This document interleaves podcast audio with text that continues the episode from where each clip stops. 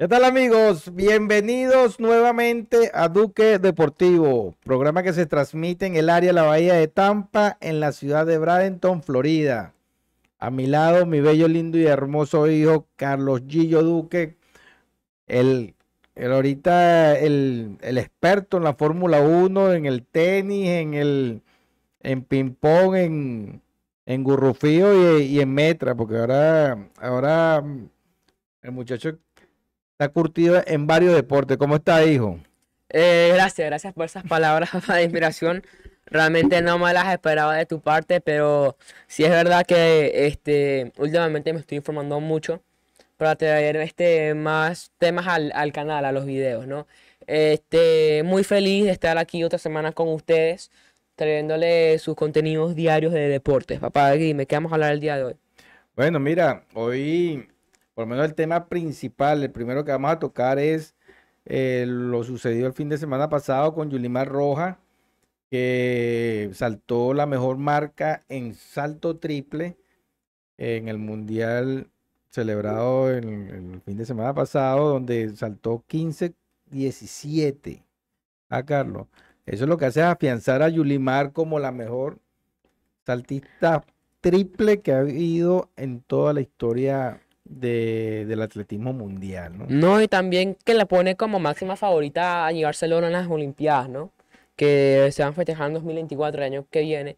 Y realmente dudo, a menos que se lesione, que esperemos que eso no pase, eh, unos meses antes de la competencia, o que realmente venga, que tenga un mal año el año que viene y que no pueda demostrar todo su talento de lo que es realmente capaz. Bueno, no, Yulimar el salto, eh, hay que recordar que su máximo salto lo hizo en el- las Olimpiadas de, Tokio, que se celebraron en el 2021 por el problema de la pandemia. Era en el 2020 que se iba a celebrar esas Olimpiadas, pero en el, año 2021, cuando al final se, celebró, ella saltó 15.67, dis- sin- 15.74 es el, el récord mundial y olímpico. Es la, la dama o la atleta que más largo ha saltado en toda la historia del atletismo. Por eso que yo digo, sin discusión, eh, que Yulimar es la mejor atleta de toda la historia del atletismo. Como dice Carlos, clara favorita para llevarse su segunda medalla de oro en las próximas Olimpiadas que van a ser en París el año que viene. Eh, más o menos como en esta fecha se ve, está celebrando las Olimpiadas de París. Entonces, a escaso un año que esté dominando todavía la disciplina, como lo está dominando, eh, su principal enemigo es ella misma, porque ella en las Olimpiadas no pueda eh, ejecutar ningún salto y que quede eliminada, que no creo que vaya a suceder porque tiene un claro dominio actualmente de la disciplina. Ah, sí, eh, eh, tiene que haber este un montón de una mala racha para que Yulimar no pueda conseguir al menos un podio en París, que si no me equivoco es donde van a estar celebrándose las Olimpiadas Sí, son en París, el, son en París. el- el año que viene. Entonces, Está, está lejos todavía de la marca mundial, como dijimos, está en 15-18, para 15-76, bueno, de su propio récord, ¿no? claro, para batir su propio récord, pero se ve que la muchacha también se, eh, no está preparada al 100% porque la atención que requiere eh, competir en unas Olimpiadas no es la misma que competir en un Claro, claro, uno, uno en unas Olimpiadas, este, uno se, se prepara más, ¿no? Porque es algo que se, que se celebra cada cuatro años y es un evento que es un- el evento deportivo más este, visto, ¿no? Sí, Bueno, sí, eh, se dice que, que las Olimpiadas se ve, tiene mayor este, transmisión, ¿no? Y en cierta manera es verdad, pero creo que el Mundial de Fútbol es el que acapara mayor atención. No es, el que se transmite más, pero sí es el que acapara mayor atención, el Mundial de Fútbol, que se celebra cada cuatro años. Ahora, eh, Yulimar, eh, como le dijimos, parte como favorita y debería de estar dándonos a nosotros, los venezolanos, la cuarta medalla olímpica, como es el caso de Morochito Rodríguez, de Limardo, Francisco Limardo, Yulimar Roja, y en este caso ella puede repetir nuevamente con Yulimar Roja por segunda oportunidad. Arlindo Gubella después en un tiempo eh, le reconocieron la medalla de oro que ganó en taekwondo eh, en las Olimpiadas de Seúl 88, eh, Arlindo Gubella de, Puerto La Cruz. ese deporte en ese momento era de exhibición y él ganó la medalla de oro como cuando el taekwondo salió por primera vez. Ahora a Venezuela le están reconociendo esa, esa, esa medalla. Entonces ya seríamos cuatro medallas de oro más esta muchacha que parte nuevamente como clara favorita de ganarse la medalla de oro nuevamente en el salto triple. Eh, bueno, ya terminando de hablar del atletismo, en este caso de, del salto triple, vamos ahorita a un deporte que ahorita estoy, viendo más, eh, que es el tenis, que ahorita se, ha de, eh, se acabó de disputar el tercer Grand Slam del año, que es Wimbledon. Eh, la semana pasada este, di mi predicción de que si Alcaraz o Djokovic y yo dije que el español iba a ganar y esa predicción se dio después de increíblemente cuatro sets de puro empate en el quinto set el español se pudo llevar esa victoria. Este, un Djokovic que empezó bastante fuerte ganando el primer set, pero luego los, los próximos dos sets, eh, tanto el segundo como el tercero, fueron de Alcaraz. En el cuarto se nota que Djokovic este, no quería perder el partido tan, tan rápido y se puso las pilas y ganó el cuarto. Y luego en el quinto ya Alcaraz dio todo lo que tenía este, y se llevó para hallarse su segundo Grand Slam en su carrera. Recordemos que él ganó el abierto de Estados Unidos el año pasado. Eh, eso sí, hay algo que se que está en cuenta, que ahorita los mejores sin duda alguna son Djokovic y, y Alcaraz. Realmente eh, el, abierto de, Australia la ganó Djokovic porque Alcaraz estaba lesionado. Eh, se enfrentó contra Tsitsipas, que realmente es lo mejor que ha hecho en todo el año, el griego este, que no ha tenido su mejor año eh, en estas competiciones. Luego en Roland Garros se enfrentaron en semifinales y está haciendo un partidazo hasta que Alcaraz terminó lesionado. Ahorita se enfrentan en la final y dan un partidazo de cuatro horas y media. ¿Qué pasará en el abierto de Estados Unidos? No sabremos, porque eh, vamos a ver cómo Alcaraz este, llega, ¿no? Si llega con el mismo entusiasmo, si Djokovic este, quiere ganar, aunque sea este, otro, otro Grand Slam en el año, no sabemos, pero lo que yo veo es que eh, la batalla entre estos dos yo creo que puede dar mucho para muchos años más. Bueno, mira, precisamente reafirmando lo que tú estás diciendo, Carlos, lo más importante que yo veo de, Carlos Alcaraz es que él lo que hace es ratificar que es, protagonista en, el circuito de la ATP. Que no es un, un tenista que ganó por casualidad un gran slam y se perdió pues, en el olvido. Eso sucedió, o no que se perdió en el, olvido, pero sino que no que se convirtió en un asiduo ganador de Gran Slam. Eso sucedió por lo menos con Gastón Gaudio, con Juan, Juan Manuel de Potro, que ganó una vez el, el, Abierto de los Estados Unidos, me acuerdo clarito, o Michael Chang, que ganó una vez el Roland Garros, o Patrick Novak, Yannick Nova, mentira, disculpen, Yannick Nova, que una vez sorprendió y fue el primer negro en ganar, eh, un jugador, jugador de raza negra, para que suene mejor, un jugador el primer jugador de raza negra que ganó un un abierto de Francia. Entonces, que lo que hicieron fue eso, pues ganaron un gran slam y después se mantuvieron en el tapete allí de, de los, de, los, de, los buenos tenistas, pero no eran ganadores de gran slams.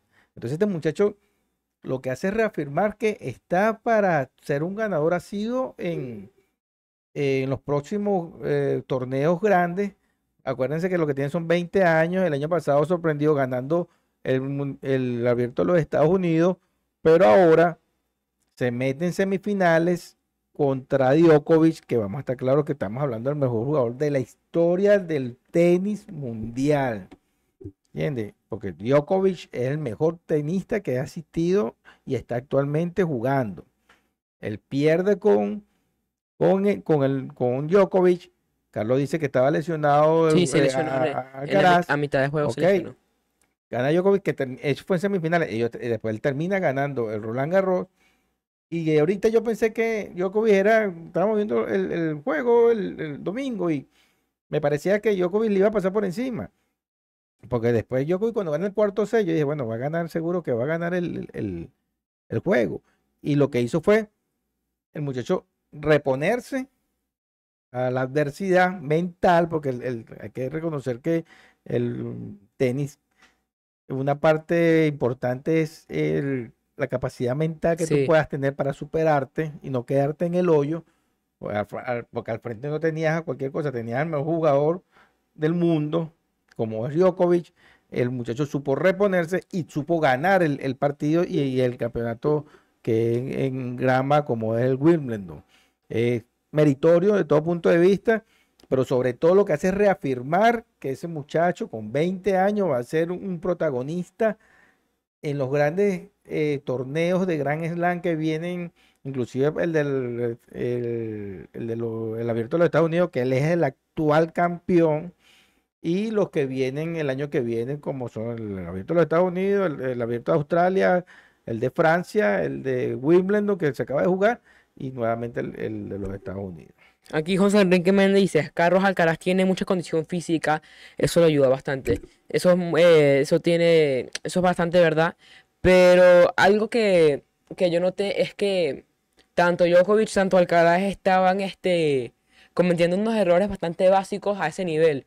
Este, veíamos como este, cuando ya el mundo ya está claro para, por ejemplo, me acuerdo una canción cuando Alcaraz ya está, ya tenía el punto fácilmente y viene y, sin querer le da de más y toca la línea, la, la pelota, pero la línea de, la, de los lados, entonces estaba fuera.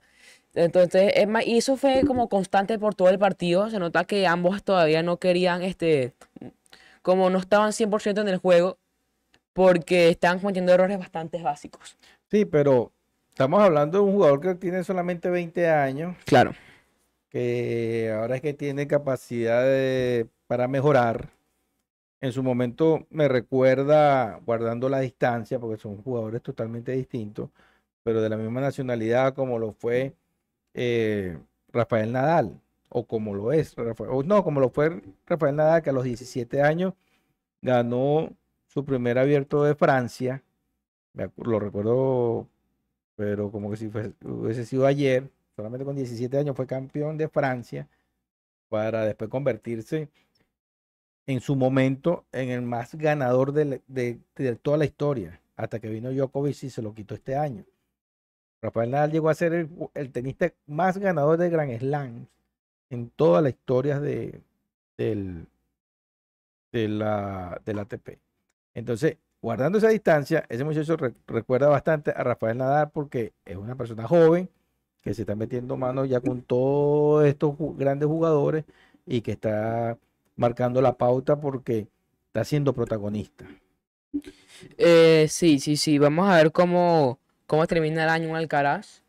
Este, vamos a ver si Djokovic se termina llevando tres de los eh, tres de los este, Grand Slams o se comparten dos y dos o llega alguien más y lo termina Sí, ganando. porque también está, esa es otra cosa que hay que hablar, que Novak Djokovic eh, había ganado los dos grandes, lo- los, dos Grand Slam, de- los dos principales Grand Slam del, del año, el abierto de, de eh, Australia. Australia y ganó en tierra batida en Francia y se mete en la final en Wimbledon, o sea, el hombre venía ahí, venía ya Eh, con una eh, racha. con una racha y con una inspiración de, de ser, de lograr lo- los cuatro Grand Slam. Y viene este muchacho le corta, a pesar del ímpetu de este gran jugador, como es Novak Djokovic, él le quita y se, como le digo, Alessar supo sobreponerse y a pesar de la edad logró bastante madurez este muchacho, como le dije, eh, va a ser un protagonista en, en los próximos torneos, tanto la que queda este año como los, los años próximos.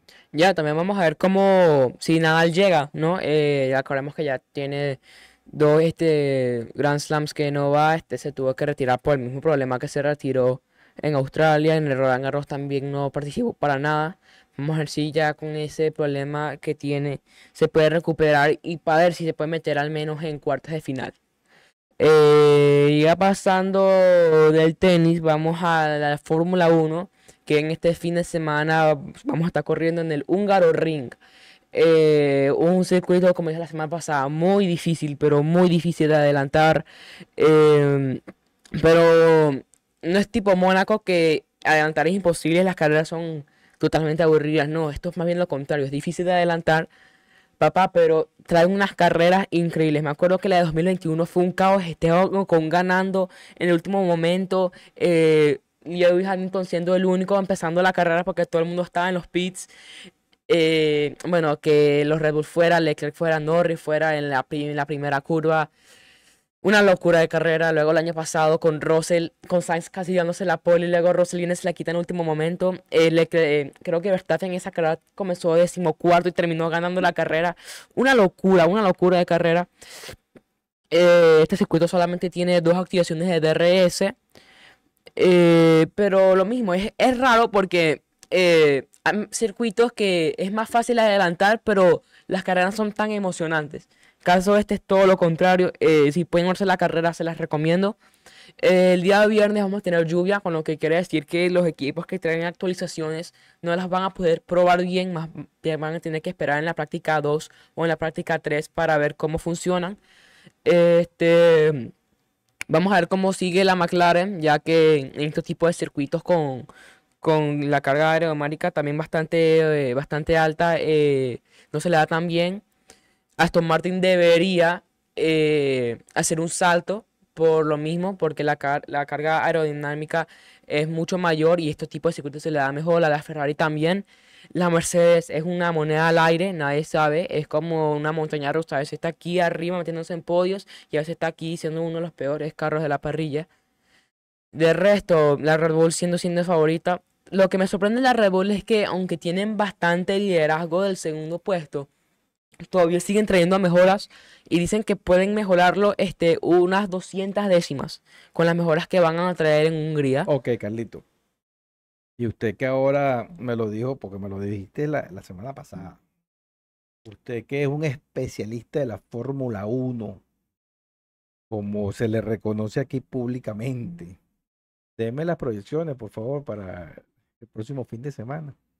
Eh, es que para el seguro te pondría algún Red Bull, pero... Bueno, mira, yo públicamente digo que yo no, yo no soy un especialista en la Fórmula 1, yo te pasé el testigo a ti. Yo veo mis mi carreras, pero ya no me estoy él, leyendo. Él sabe la historia, sabe pero también te voy a decir algo, este, yo sé que el Red Bull es el macho, yo no soy especialista en la Fórmula 1. Lo reconozco. Ajá, dime tú ahora. No, bueno, este, lo que yo pienso, porque me acuerdo que esta fue la primera carrera que yo vi. Y vi que a Sainz se le da muy bien, al igual que Russell. Hamilton es el máximo ganador en esta pista. Entonces, por, por irme lo seguro, te pongo en el podio ahí a Max, Hamilton y vamos a poner a Pérez ahí. Más que tú pongas Hamilton ahí por, por la experiencia y porque este, este, circuito se le da perfecto. No, pero ¿a qué más te dije? Dije Max, Lewis y Checo. Dije. Mm, ajá, y, y, Norris. Es que ese es el problema. Que este no sé cómo se va a adaptar la McLaren a este tipo de circuitos. Por eso no te pongo a ningún a ninguna McLaren. Aunque no me sorprendería, lo digo hoy estamos a 19 de julio, que algún equipo, tipo Alpine, Aston Martin, incluso la Ferrari, ponga una protesta sobre las nuevas actualizaciones de, de la McLaren. ¿Por qué lo digo? Porque es muy evidente de que se están copiando los diseños de Aston Martin y de, y de Red Bull. Más que todos los túneles de viento que están al costado, eso es una copia increíblemente igualita a, a los Red Bulls.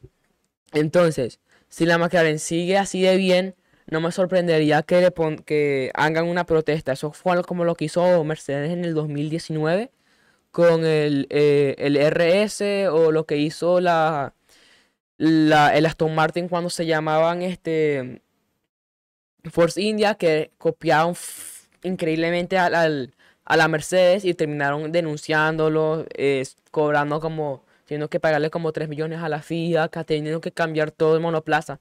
Entonces, lo digo ahorita, no me sorprendería que algún, alguna escudería haga una protesta así. Eh, algo que también quiero decir es que Checo Pérez tiene que ponerse las pilas porque he estado informándome al respecto y yo creo que si Daniel Richard, ¿verdad? Eh, hace el triple de lo que ha hecho Yuki Tsunoda en mitad de temporada y Checo Pérez sigue así que ya tiene, ya tiene cinco carreras que no pasa ni a la Q2, a la Q, a la Q1, a la Q3 digo. Eh, no me sorprendería que haga que hayan algunos cambios de pilotos. Los mercados de pilotos ya están locos. Eh, entonces no sabemos cómo, cómo va a reaccionar Checo. Tiene que ponerse las pilas, como digo. Ya dentro de poco va a venir el break de un mes que se dan todos los, que dan todos los años en la Fórmula 1, que es para dividir la temporada en dos.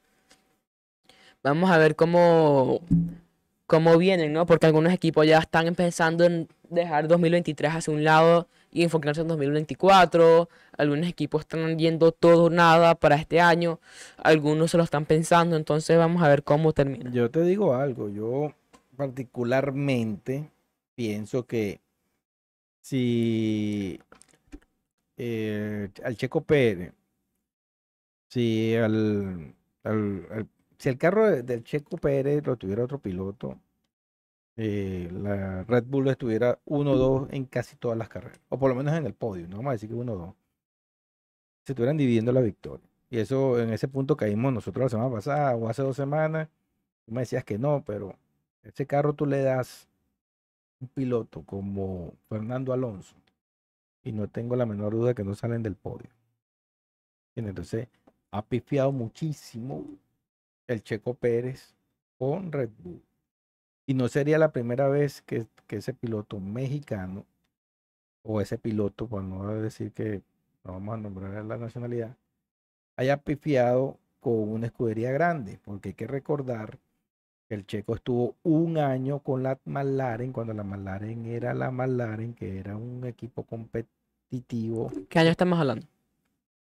Mira, te estoy hablando de hace como 10 años. Ese, ese, ese piloto, después que Después que él estuvo en Force India, Force India, él, compitió un año con la McLaren y después no lo renovaron. La McLaren lo dejó libre. Entonces, tiene que ponerse las pilas, pues, porque te están dando un buen carro y todavía no, no rindes lo suficiente. Y cuando tú ves que tu compañero está dominando de principio a fin todas las carreras y es el que más ha ganado, ya lleva siete carreras ganadas en forma consecutiva. Eh, Ah. Él entró a la McLaren en la 2013, cuando ya la McLaren tuvo sus mejores años en 2007, 2008, cuando tenían a Hamilton y a, y a, Alonso. Después que, papá, después que Hamilton se va de, de McLaren a unirse a, Mercedes, esos hubo tres años, papá, que la McLaren fue, pero, mal. Pero, ¿cuál era el compañero del Checo Pérez en ese, en ese año, Carlito? ¿Quién fue? Dímelo, no me recuerdo, pero la, la McLaren estaba, estaba peleando la punta, ¿vale? ¿Entiendes? Aquí Criseli Rodríguez dice, eh, Carlos Papá nunca le va a tirar flores al Checo Pérez, es algo personal. No, no tengo nada contra el piloto, es mentira. ¿Entiendes? Pero yo sí te puedo decir que el Checo Pérez no está rindiendo igual que, que, que Max Verstappen, ¿vale? Pero es que, nadie, papá, nadie va a rendir como Max Verstappen. nadie. tampoco puede tener tanta diferencia, Carlos, si estamos hablando... Pero está de primero y segundo. Primero, la, diferencia que le saca a Checo es menor que la que le saca a todos los pilotos, porque Checo está de segundo. Ajá, ¿y quién está de tercero en, el campeonato mundial? Fernando Alonso. ¿Cuántos puntos? De, de, de, de Checo. No te sabría decir ahorita, pero están como a doble dígitos. Ese piloto, señores, es más, bueno, ahí está. Eh, es que mira, el ejemplo que te estoy dando es tan simple como, como, como lo está diciendo el, campeonato de pilotos. A ese carro lo pones a Fernando Alonso y te lo puedo asegurar que estuviera peleando el campeonato mundial. ¿Entiendes? Entonces, no, no es cuestión que yo tenga nada contra, contra Mira, aquí, aquí le, saca casi 20 puntos y Verstappen a, a Pérez le saca casi 100. Y, y Alonso, y Alonso, pero es que mira, pero es que Alonso le saca Ya va, ya, ya, ya, ciento, ya, ya. ¿cuánto? Ya va, ya, 134 ya, ya. Tú me estás a, a Hamilton, a escúchame. Hamilton, escúchame, escúchame, a. Hamilton le saca 150, bueno, y a Carlos Sainz le saca 170, a Russell le saca Ya va. Ajá, pero 172. tú me vas a decir a mí que el carro que tiene Fernando Alonso, tú lo puedes comparar con un Red Bull.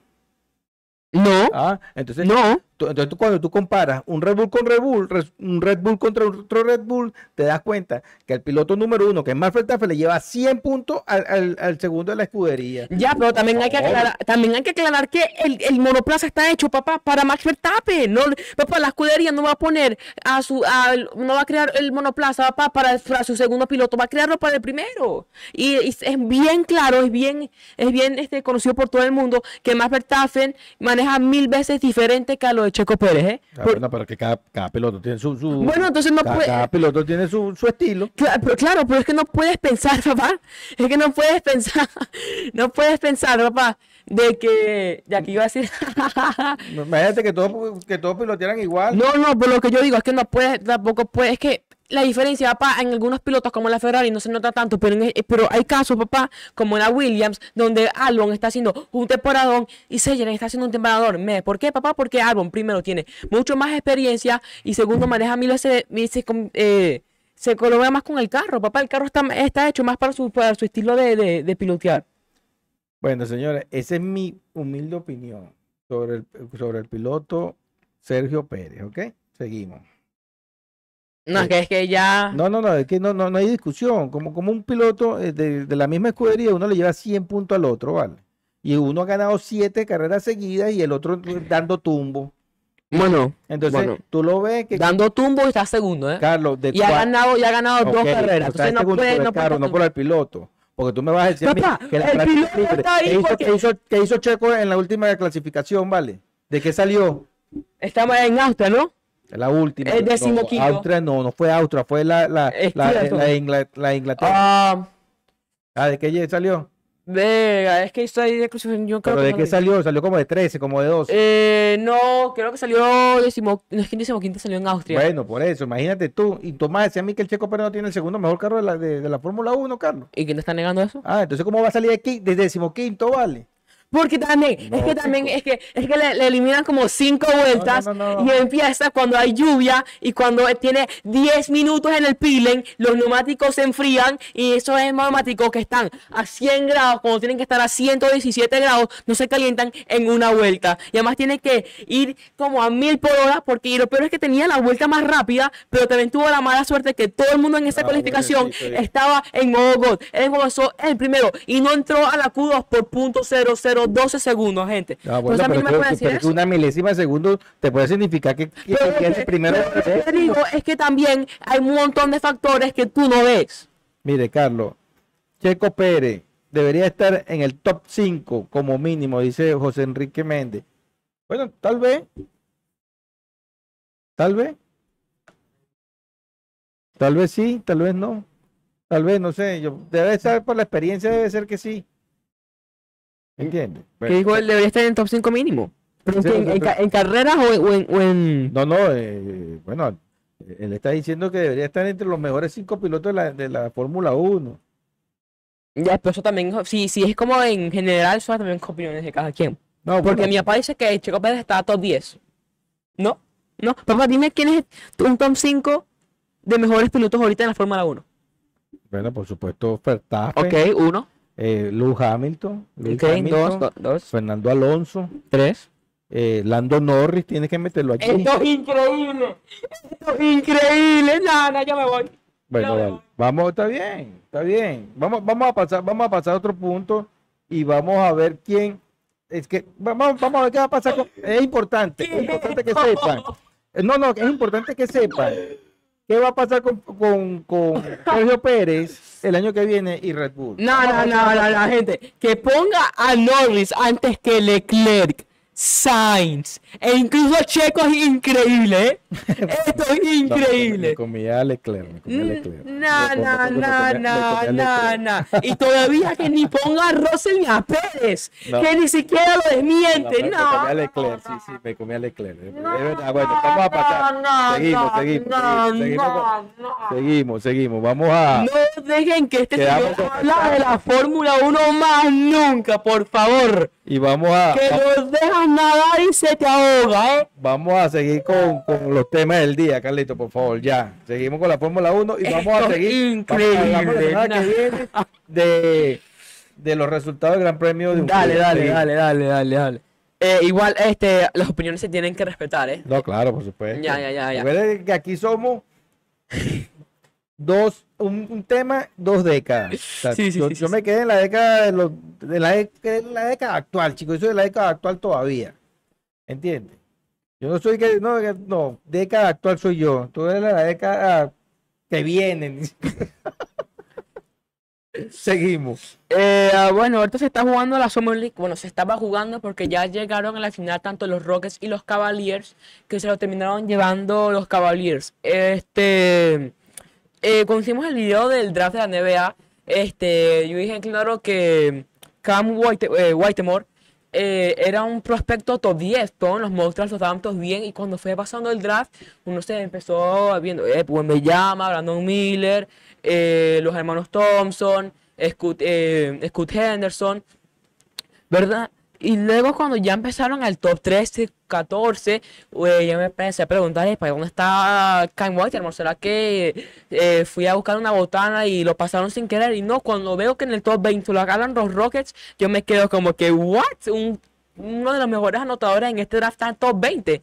Cuando si hablamos de puntos por partidos en el college, estaba top 3 sin duda alguna. Bueno, aquí ganó el MVP de la Summer League y llevó a los Rockets a la final. Eh, gente, yo que estoy viendo el robo del draft sin duda alguna, ¿eh? Que, eh, uy, que los Rockets se viene, eh, recordemos que vienen de firmar a de Fred VanVleet, a Dylan Brooks. Realmente no me sorprendería si los Rockets hacen una temporada bastante buena, ¿eh? Buena, Carlos, los Rockets de Houston. Sí, porque es que agarrar a Cam Whitemore en el 20 y dejar pasar a jugadores, papá, y no agarrar a Cam Whitemore es increíble, ¿eh? Bueno, pero es, eh, es que, como lo hemos dicho aquí, el draft, señores, es una lotería.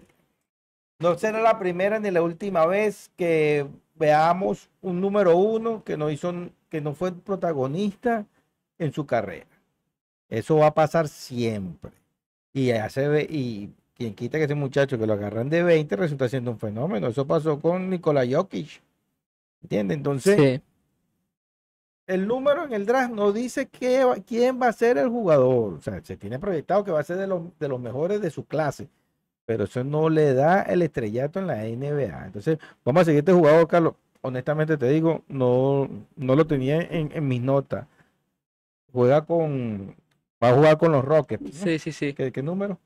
Eh, ¿No tiene el número del muchacho todavía?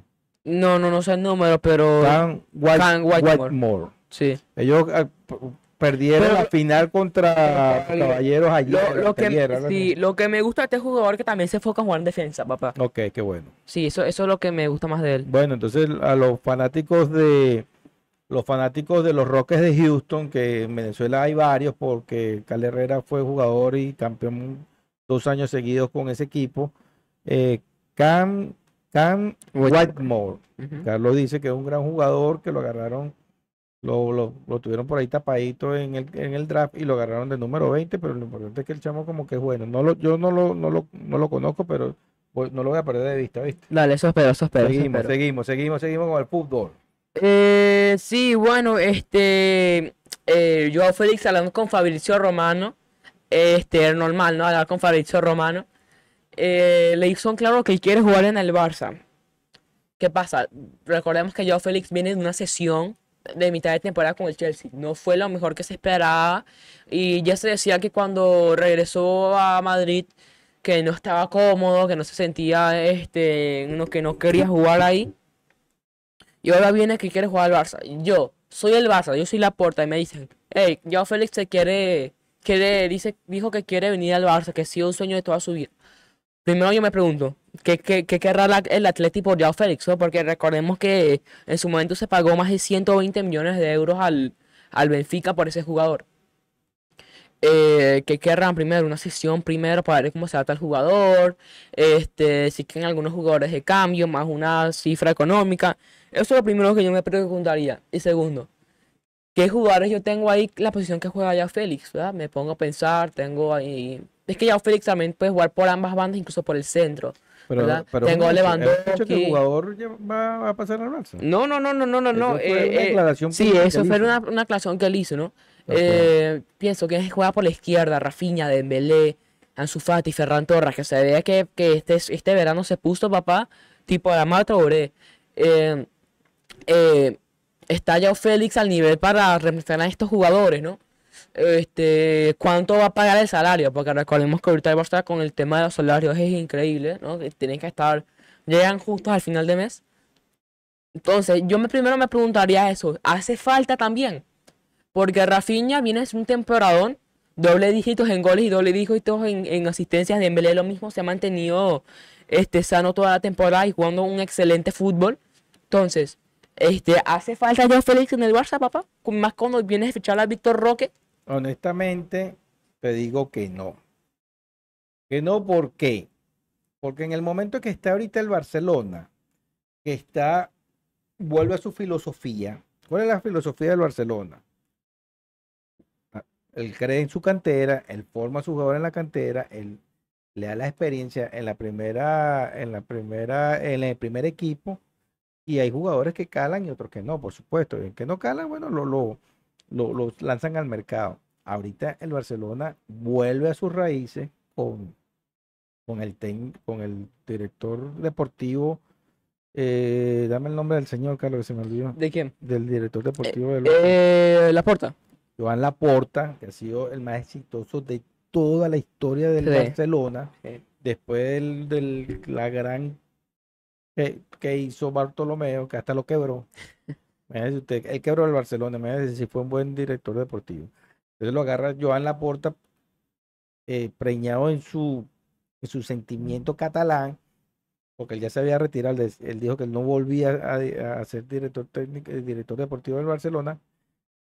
Él vuelve nuevamente a su a, a su teoría de, de darle chance a los chamos, a la cantera, a lo que ellos llaman la Mesía, que es la escuela donde forman a los grandes talentos, y él está vol- volviendo allí, y están saliendo ese pocos jugadores interesantes por demás, que ya le dio el título este año, porque el Barcelona ganó este año en, La Liga. en la sí. liga. Entonces yo no creo que ellos vayan a traer a Joao Félix, porque hay un poco de muchachos ahí que están sedientos de, y con ganas de, de triunfar también en el primer equipo. Sí. Y le está dando resultados porque le digo, el Barcelona acaba de ser campeón nuevamente. Entonces, no creo que Joao Félix termine recayendo en el Barcelona. A menos que el Atleti lo regale, ¿no? Aquí José Enrique Méndez dice, yo no creo que el Barça debería ficharlo, no hace falta por ahora, tampoco veo el nivel. Yo siempre he dicho que a mí Joao Félix, yo, lo Félix, a Joao Félix lo veo como un jugador normalito. Eh, nunca me sorprendió nada, no es que siento una admiración por el jugador, yo creo que es un buen jugador, pero hasta ahí, ¿no? Creo que es un jugador que en su momento se pagó 120 millones, papá. Eh, yo creo que ese jugador, ahorita lo que más te puede sacar el Atlético son fácil 50 millones de euros. que ahorita, claro. que ahorita Abajo, la- abajo el, el- en el mercado, el valor de, ese jugador ha bajado. Y como, y como está el mercado ahorita, papá, casi el 50% de los jugadores que juegan en las cinco grandes ligas, que son considerados como buenos jugadores, valen 50 millones. Sí, ese jugador no hace falta en el Barcelona. Y yo no creo que Joan Laporta, este, bueno, vale, y vuelvo a caer en el mismo punto que caí contigo. Eh, y vamos a hacerle caso a mi mamá que dijo que por ahí que no, pues, no- mi mamá está viendo el programa y nos regaña, que dice que no perdamos la compostura, por favor. Entonces, nosotros caímos en un tema en unos programas anteriores, cuando yo te dije a ti que ellos tenían que haber traído a Messi a Barcelona nuevamente, porque es que Messi se pagaba solo, tú me dijiste que no. Pero yo decía que sí, solamente traer a Messi de vuelta al Barcelona, eso, eso significaba este, que le trae, eh, Messi viene también con la propaganda, Messi también viene con el frenesí de- del fanático y eso también se, traduce en dividendo. Mira lo que está pasando ahorita con Messi en, Miami. Eh, eh, está revolucionada la ciudad porque Messi ya salió por ahí y lo vieron este, en un Publix que es un, un supermercado, lo vieron ahí. Entonces, bueno, un artista de cine, pues aquí Maluma, todos esos raperos que viven en Miami ahorita no tienen chance con la popularidad que tiene Lionel Messi. ¿Entiendes? Porque el hombre realmente mueve, mueve. Para donde ese señor vaya, él mueve. Entonces, ellos no firmaron a Messi porque no tenían dinero. ¿Tú crees que van a firmar yo a Félix? No lo creo.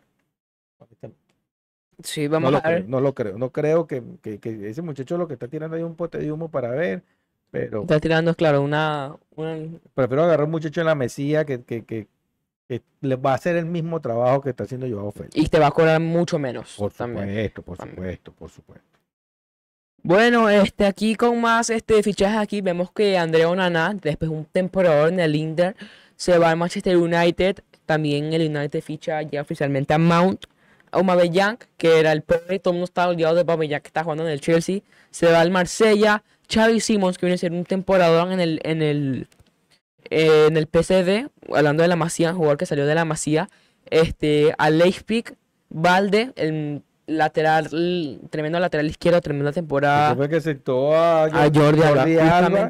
Jordi Alba eh, va a jugar este año también en, el Inter, de Miami. Miami, sí, señor, sí, señor. con- Bueno, entonces, Sergio Busquets también firmó con el Inter de Miami. Sí, también me firmó. Entonces, mira, viene Sergio Busquets, vienen ese poco de jugadores, no lo voy a llamar muertos, pero sí jugadores que ya están, que ya sus mejores años pasaron, incluyendo a Messi, porque hay que decirlo, incluyendo a Messi. Messi, eh, Busquets y, y Jordi Alba, jugadores que ya no tenían chance en el primer equipo del, del Barcelona, ahora están jugando aquí en el Inter de Miami. Hablando de eso, papá, este, ¿tú crees que Messi va a ganar el Balón de Oro? Bueno, lo que pasa es que tiene mucho mérito por hacer, por haber sido el campeón del mundo, ¿no? Y ser la figura, ¿no? Y ser el máximo Claro, goleador. claro, claro, claro. Entonces, eso, en los años de, los mundiales, eh, los jugadores que tienen buenos campeonatos Sí. mundiales, buenos torneos, eso termina pesando mucho Modric, en el, mira, en el balón sí. de oro. Si no es muy lejos, Modric lo ganó. Exacto, lo ganó Modric, que en ese momento fue el mejor jugador del mundial pasado, eh, antepasado. Y me acuerdo que Fabio Cannavaro, cuando el- Sí. Italia fue campeón en el año 2006, Fabio Cannavaro tuvo un excelente mundial de, de Alemania y, y eso le significó a él cerca, eh, ser balón de oro, el mejor jugador del mundo de ese año de 2006. Entonces, es factible que, que por el torneo que tuvo Messi, eh, pues puede hacer el- el- nuevamente el, el balón de oro. Ya, también en 2002 Ahora. también lo ganó Ronaldo, ¿sabes? Messi, sin discusión, no tiene el mismo nivel que tuvo cuando jugaron la final del, del Mundial de, de Brasil.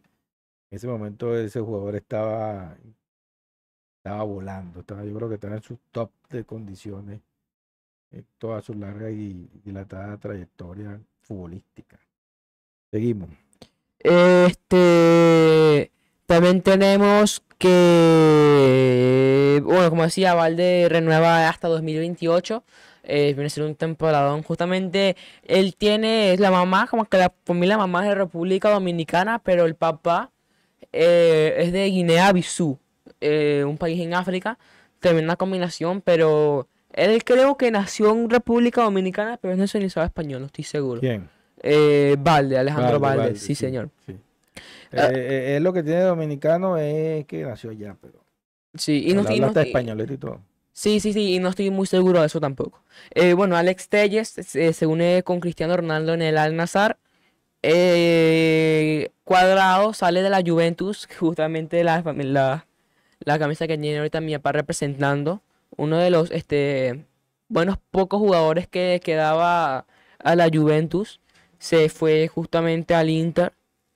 Eh, Marcus Rashford renueva hasta 2028 después de hacerse un temporadón, uno de los mejores que ha tenido en su carrera. Eh, Oriol Romeu al fin llega al Barcelona. contra, con, re- di que re- Renueva hasta 2028 con el con Manchester, United. Sí, sí, sí. claro. Oriol Romeu al fin llega al Barça después de dos semanas con negociaciones con el Girona. Y Benjamin Mendy es declarado inocente en un caso de violación. Eh, Benjamin Mendy, gente, era un jugador, es un jugador francés que fue al Mundial y todo, ganó el Mundial con el Francia. Cuando se unió con el Manchester City, este, lo acusan de violación, duró años en cárcel y ahora Manchester City le cortó contratos y todo eso. Y ahora, eh, hace poquito, fue declarado inocente. ¿Qué quiere decir esto? Que ya él puede jugar este fútbol de nuevo a nivel profesional. ¿Creo que lo vaya a hacer? No, no creo que lo vaya a hacer porque dos años fuera de, de ritmo, ¿no? También la salud mental y todo eso, ¿no? Pero jugadores como Vinicius Junior ya, le han, escri- ya han, este, le escribieron cartas y todo eso, eh, mostrándole apoyo, ¿no? Porque después de pasar todo eso, no debe ser ningún tipo Bueno, de... mira, pero aquí, eh, eh, eh, esto, esto es un tubazo ahorita. ¿Qué? Eh, Criseli Rodríguez dice, por allí anda rodando la posibilidad de que Suárez se venga al Inter de Miami junto a su gran amigo Lionel Messi. Bueno, pero esto no lo sabía yo. Duque Deportivo está poniendo a la gente a investigar. Sí, sí, sí, sí, sí, sí, sí. Mira, mira, no sabía, no. Me estoy enterando por ustedes. No, la gente que se hizo abonadas del club antes que llegara El Messi. dientón, dice, el dientón no, va a no. llegar, va a llegar aquí a, a morder a la gente aquí en Miami. Gente, cuando, cuan- si- la gente que se compró, los abonados que se compraron para este, verse todos los partidos del Inter Miami antes que se que llegara Messi, ganaron un montón de plata. ¿Y qué hace, papá? Si tú eres abonado, si compras que eres abonado antes que llegara Messi, ¿qué haces? Tú vendes, tú lo vendes que, y te ganas fácilmente miles de dólares, o te quedas a ver, ah, o te lo quedas a ver. Bueno, yo, que tuve la oportunidad de ver a, a Messi jugando, yo lo vendo. Si no lo hubiese, si yo no, yo no lo hubiese visto jugando nunca, no lo vendo. Yo lo tuve la oportunidad de verlo y lo vendo. ¿Por qué no? Mira, porque pierdes la experiencia de ver todos esos cracks. No, bueno, o vendo algunos juegos, juego todo, vendo unos juegos y después, Mm, ya, o sea, esa es inteligente, esa es inteligente. sí, vendo unos jueguitos, los primeros sobre todo. Cuando, cuando el Inter ya me agarra su nivel, que es de- el del último lugar No, no, no, tampoco decir eso. no, no, entonces no. ahí lo empiezan a bajar. No, no, no. Bueno, este, eh, después de todo este zaperoca que estuvimos aquí con la Fórmula 1, eh, con Mar Rojas, todo esto, este contenido, nada de esto es posible sin nuestros patrocinantes, que realmente nos ayudan un montón para seguir este, creando contenido todos todas las semanas. Entonces, este, con ustedes vamos a darle una bienvenida a nuestros patrocinantes. Trending Lens Studio, tu aliado en marketing digital. Omega Dental, los profesionales de tu salud bucal.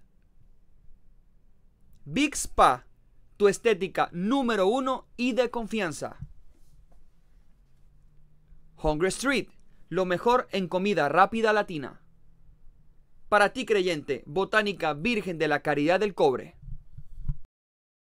Bueno, ya entramos en la parte final de nuestro programa para hablar de, como ya es costumbre, terminando el programa, el último segmento es el béisbol de las Grandes Ligas. Vamos a rodar ahorita un video del fin de semana donde estuvimos por aquí compartiendo en la ciudad de Bradenton, en el estadio, y estábamos viendo el juego de los azulejos de Dunedin contra los Barbarrojas de Bradenton. Suéltalo, DJ Gringo.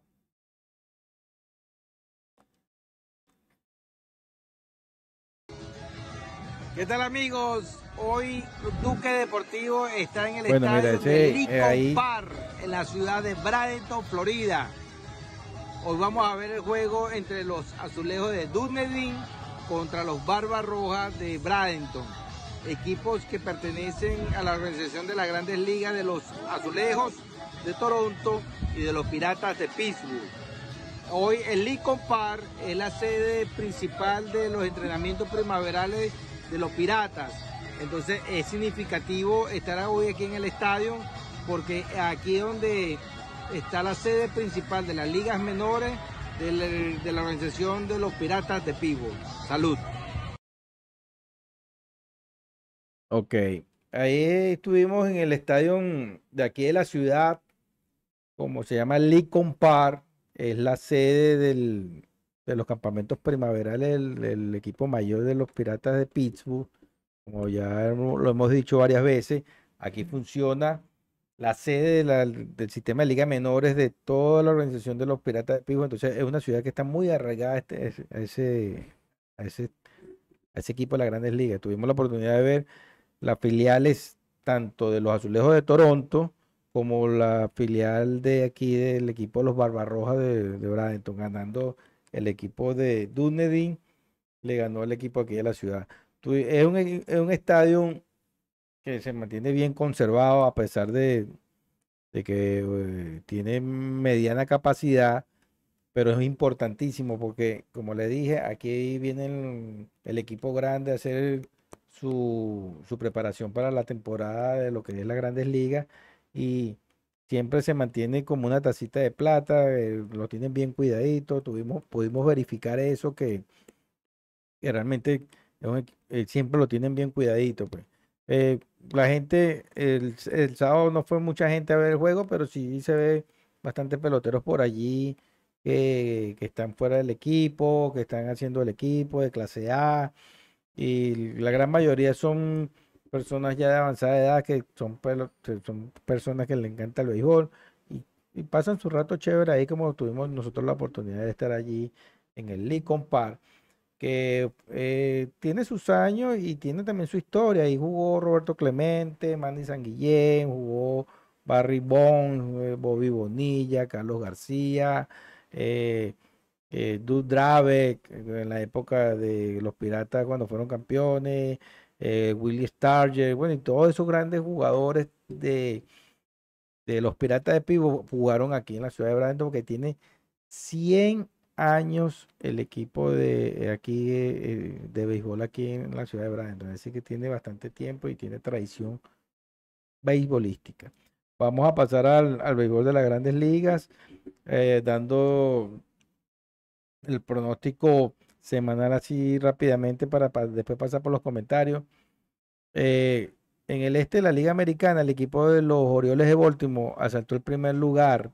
Lo, eh, lo que pasa es que el equipo de Tampa ha venido perdiendo muy seguido. En los últimos, en los últimos días ha perdido 7, pero en los últimos 15 ha perdido 12. Entonces, eso le ha traído como consecuencia de que perdió. Bueno, están empatados ahorita en el primer lugar.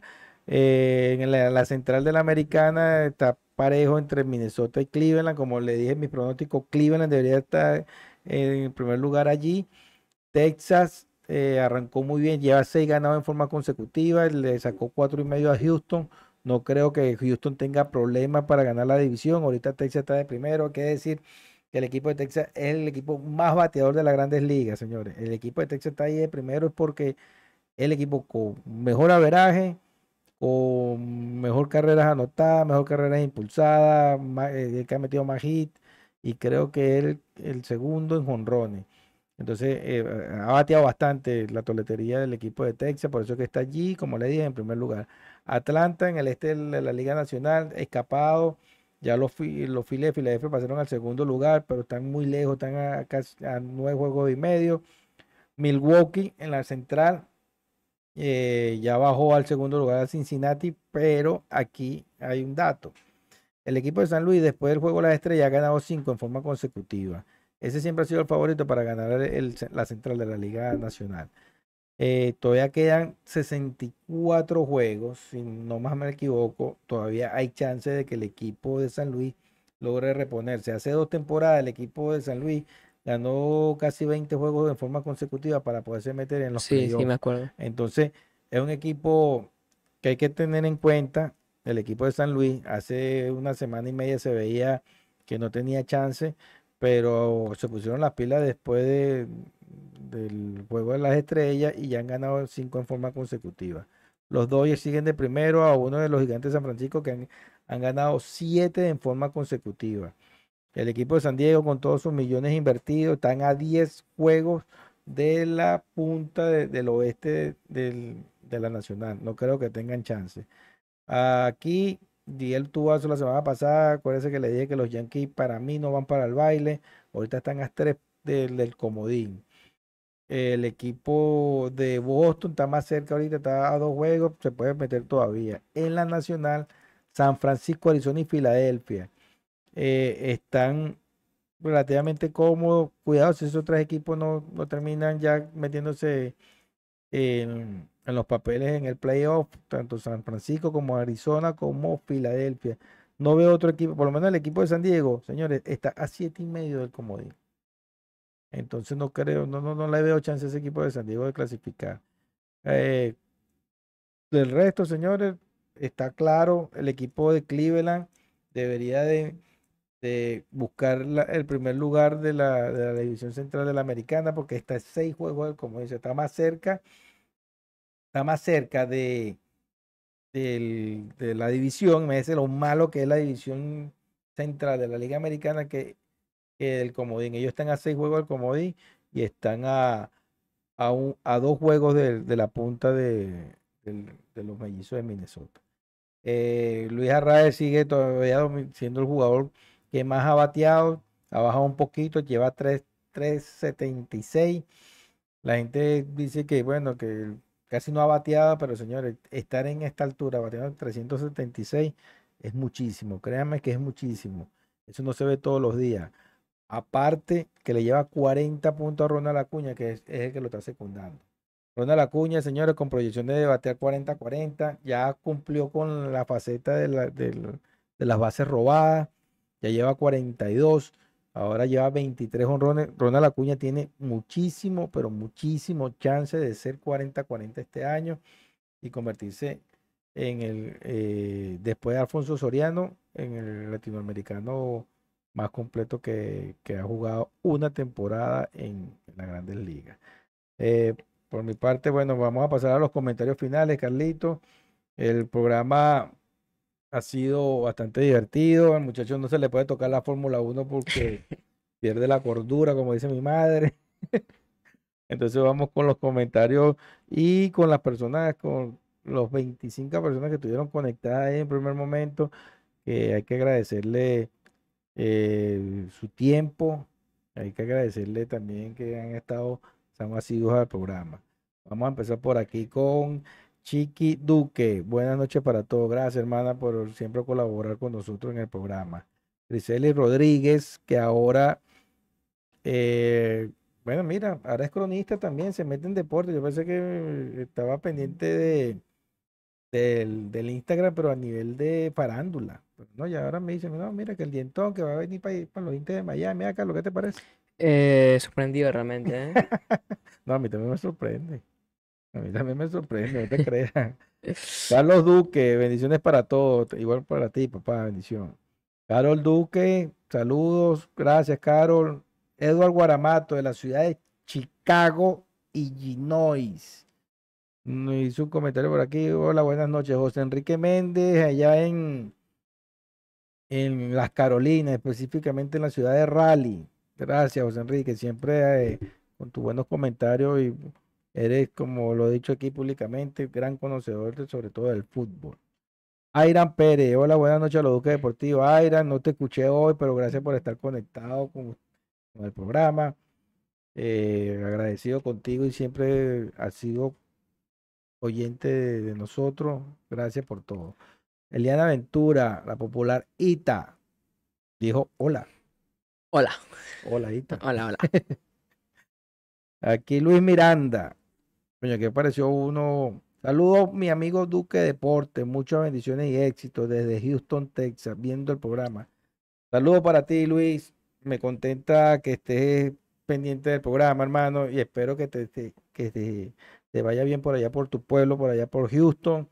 Eh, desde aquí un fuerte y fraterno abrazo tanto para ti como para tu esposa, para Ángelo y para tu hijo Luis dos grandes jugadores de béisbol, Carlos, que ojalá Dios y la suerte los acompañe siempre porque el talento lo tienen para...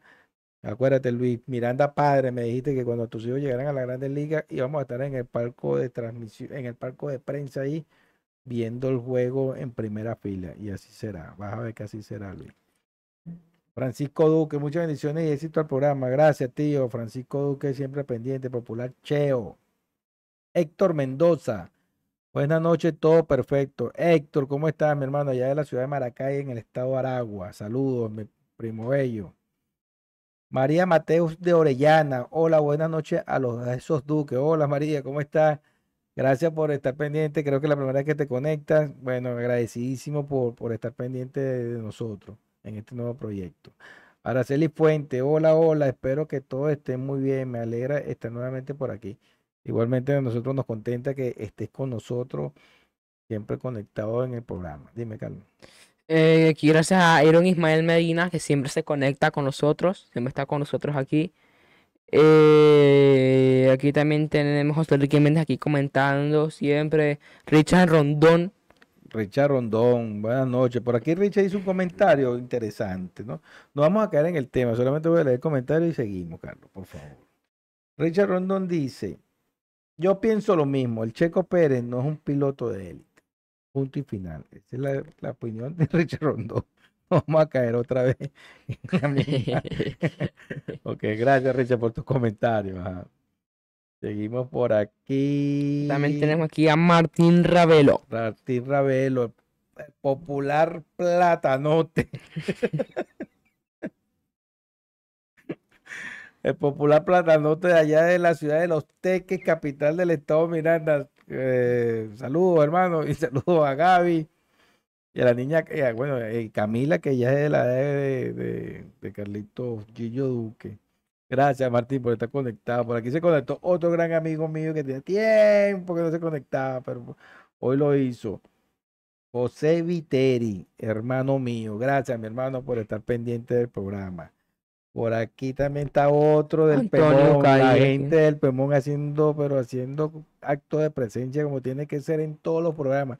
Andan un poquito por ahí perdidos, pero yo sé que esas son gente buena. Antonio Caí, uno de los míos.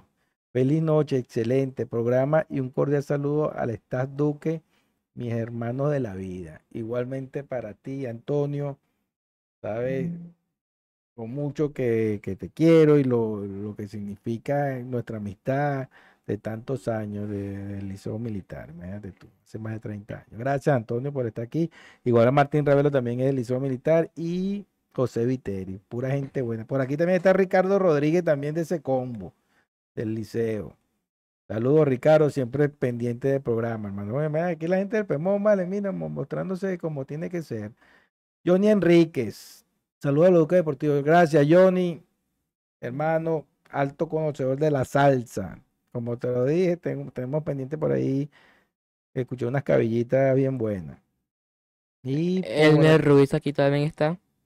Saludos, bendiciones. Excelente transmisión. Gracias, mi hermano. ¿Quién más tenemos por aquí, Carlito? Aquí la gente dice, ¿cómo están en TikTok? Eh, estamos en trending, en, estamos, se llama Trending Lens y nos siguen ahí, no, no estudios, pongan Trending Lens y vamos a estar apareciendo. Síganos, realmente muchas gracias a la gente que nos está viendo allá, ¿eh? 1300 likes tenemos en TikTok, dice la Está producción. por aquí la producción que está a mano del el gran DJ gringo, Gabriel Baeza, como director del programa. Y para terminar, José Enrique Méndez dice, Carlito, cuando vamos a jugar FIFA? Me tienes embarcado. Es que siempre me, siempre me dice para jugar estoy con un amigo ahí, entonces no le puedo decir, para amigo, ya va, tengo, tengo, tienes que decirme con tiempo y, y yo lo pongo en mi agenda. Bueno, está bien, está bien. Bueno, señores, de mi parte me despido. Me puse la camisa de los de la Juventus de Turín porque me pasaron el dato que vienen a jugar para la ciudad de Orlando el 2 de, del mes que viene de agosto, nada más y nada menos a jugar un partido amistoso contra el Real Madrid. Y mi hijo me acompaña, gustosamente iré a ver a mi equipo, la Juventus de Turín. Yo no voy a ver el equipo malo ahí, no, bien. porque si el Barça no juega, yo no voy. Ah, bueno, está bien. Entonces yo está, yo no puedo ir solo. No iré entonces. Bueno, señores, de mi parte, gracias por todo, por sus comentarios, por las personas que estuvieron conectadas. A mi madre que nos jaló las orejas, Carlos, tenemos que mantener la compostura. Eh, no me gusta cuando se ponen tan, frenéticos. Me parece que pierden la compostura. Por favor, cordura que el programa es muy bueno. Así para la próxima oportunidad, mamá, estaremos pendientes con eso. La quiero muchísimo desde aquí y estamos en contacto. Carlos, despide el programa y hasta luego. Eh, muchísimas gracias por ver el directo del día de hoy. Este, recuerden seguir a Trend Lens Studio tanto en YouTube, TikTok, Twitter, Facebook, Instagram, eh, en casi todo realmente. Eh, aquí en la aventura dijo hola, ahora dice chao, eh, chao en la aventura. Este, Chao, chao. eh, como decía, síganos en todas las redes sociales en Trend Lens Studio. Que mañana el gringo viene con la doctora Roxy a hablar de nuevo, como todas las semanas, aquí mañana. Eh, también síguenos a nosotros, estamos en, en Instagram como Duque Deportivo barra baja oficial. Eh, gracias por darle like, suscríbanse, compartan el video a alguien que quiera mantenerse en eh, concentrado en deportes o a alguien que se quiere mantener conectado pero no sabe cómo, alguien que quiere saber de deportes pero no tiene el tiempo o alguien que solamente quiere meterse en los deportes otra vez, están en el canal correcto y sin más nada que decir, nos vemos la semana que viene a la misma hora, el mismo canal, el mismo día, el día miércoles, la semana que viene, entren en ese estudio a las 7 y media hora local, la semana que viene, pues.